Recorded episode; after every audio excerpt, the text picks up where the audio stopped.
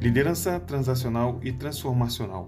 Capítulo 1 Modelos transacional e transformacional de liderança. Tópico 1.1 Modelo de liderança transacional.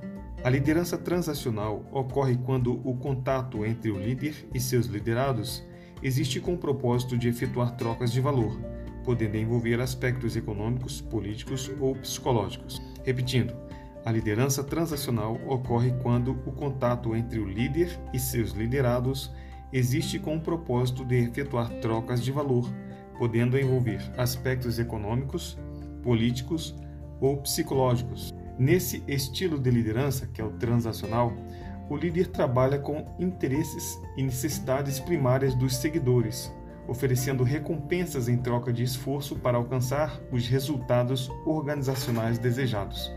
Então, nesse estilo de liderança, o líder trabalha com interesses e necessidades primárias dos seguidores, oferecendo recompensas em troca de esforço para alcançar os resultados organizacionais desejados. Esse estilo de liderança, que é o transacional, utiliza dois fatores para exercer a influência.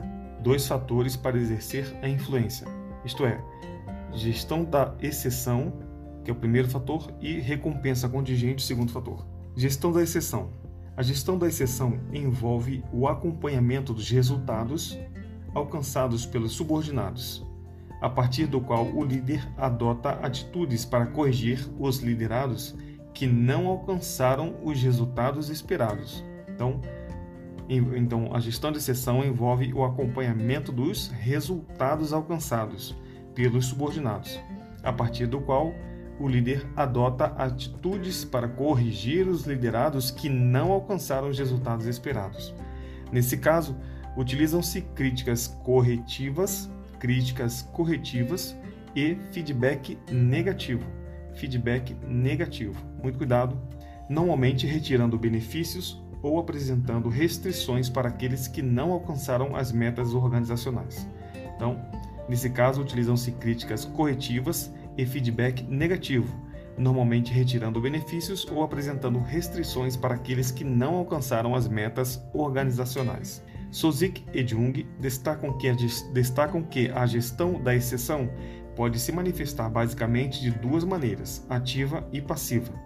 A forma passiva se caracteriza por uma postura de espera, como um bombeiro, ou seja, o líder fica na sua sala esperando algo errado acontecer para poder tomar uma atitude corretiva, a partir de uma punição, por exemplo. Ele se importa com a tarefa, mas age apenas quando alguém comete um erro. Em contrapartida, a forma ativa pode ser comparada a um míssil teleguiado, ou seja, o líder adota uma postura de busca constante pelo erro, fazendo com que as pessoas sejam supervisionadas excessivamente a partir de um controle intenso. Essa postura costuma ser percebida, percebida pelos subordinados como falta de confiança nas pessoas, pois os processos são vigiados o tempo todo. Recompensa contingente é o segundo fator da liderança transacional. Recompensa contingente. Nortause ressalta que a recompensa contingente traduz um processo de troca entre o líder e seus liderados. Então, ressalta que a recompensa contingente traduz o processo de troca entre o líder e seus liderados, no qual o esforço do liderado é barganhado mediante uma recompensa específica. Então, o esforço do liderado é barganhado mediante uma recompensa específica. Essa é uma característica da recompensa contingente. Sozik e Jung corroboram essa ideia acrescentando que a recompensa contingente é mais uma opção disponível na faixa de atuação possível do processo de liderança, em especial essa liderança transacional. Então, Sozik e Jung corroboram essa ideia acrescentando que a recompensa contingente é mais uma opção disponível na faixa de atuação possível do processo de liderança. Portanto, a utilização da recompensa como instrumento de geração de influência possui algumas implicações que tendem a comprometer a qualidade da relação entre o líder e liderado.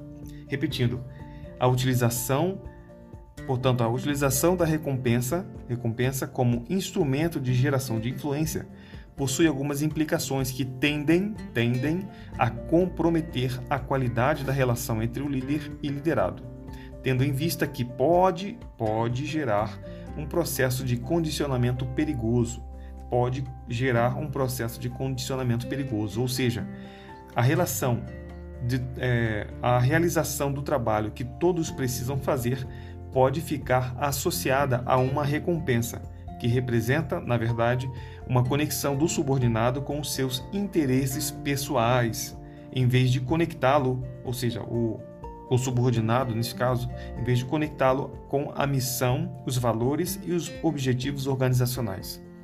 Ademais, quando o subordinado associa o seu trabalho a uma relação de simples troca, é possível que ele queira e exija mais para continuar fazendo a mesma coisa. Um detalhe, um detalhe que merece ser alvo de reflexão está associado a uma condição subjacente à utilização da gestão da exceção e da recompensa contingente.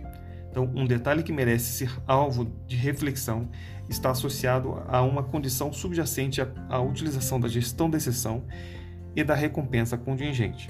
O primeiro elemento, que é a gestão da exceção, geralmente se estabelece a partir da ameaça e da punição. Então, a gestão da exceção geralmente se estabelece a partir da ameaça e da punição, gerando um ambiente permeado pelo medo. Esse clima tem potencial para comprometer o processo de comunicação, principalmente quando alguma coisa sai errada. Entretanto, em uma instituição que tem como pilares a hierarquia e a disciplina, o comandante não pode ter receio de, utilizar, de usar essas ferramentas, que é, a, que é a gestão de exceção, para manter a ordem em sua organização.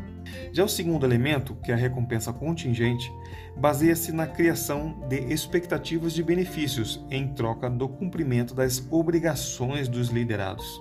Então, a liderança então transacional, a liderança transacional pode ser usada quando for pertinente para corrigir rumos, acertar arestas e principalmente quando os liderados continuarem adotando comportamentos inadequados, apesar das tentativas de influência por outras vias. Então, a liderança transacional pode ser usada quando for pertinente para corrigir rumos, acertar arestas e principalmente quando os liderados continuarem adotando comportamentos inadequados, apesar das tentativas de influência por outras vias. O líder pode utilizar tanto a punição quanto a recompensa para exercer a influência, desde que a situação seja adequada a cada caso. Deve-se destacar que, quando o tempo para realizar uma tarefa é muito curto, a atitude transacional apresenta aplicabilidade e gera resultados satisfatórios. Repetindo, deve-se destacar que, quando o tempo para realizar uma tarefa é muito curto, a atitude transacional apresenta aplicabilidade da liderança transacional, apresenta aplicabilidade e gera resultados satisfatórios. Contudo, o uso excessivo da liderança transacional ou uso excessivo da liderança transacional pode gerar problemas a partir do momento em que o líder não encontrar outras formas de influenciar seus subordinados.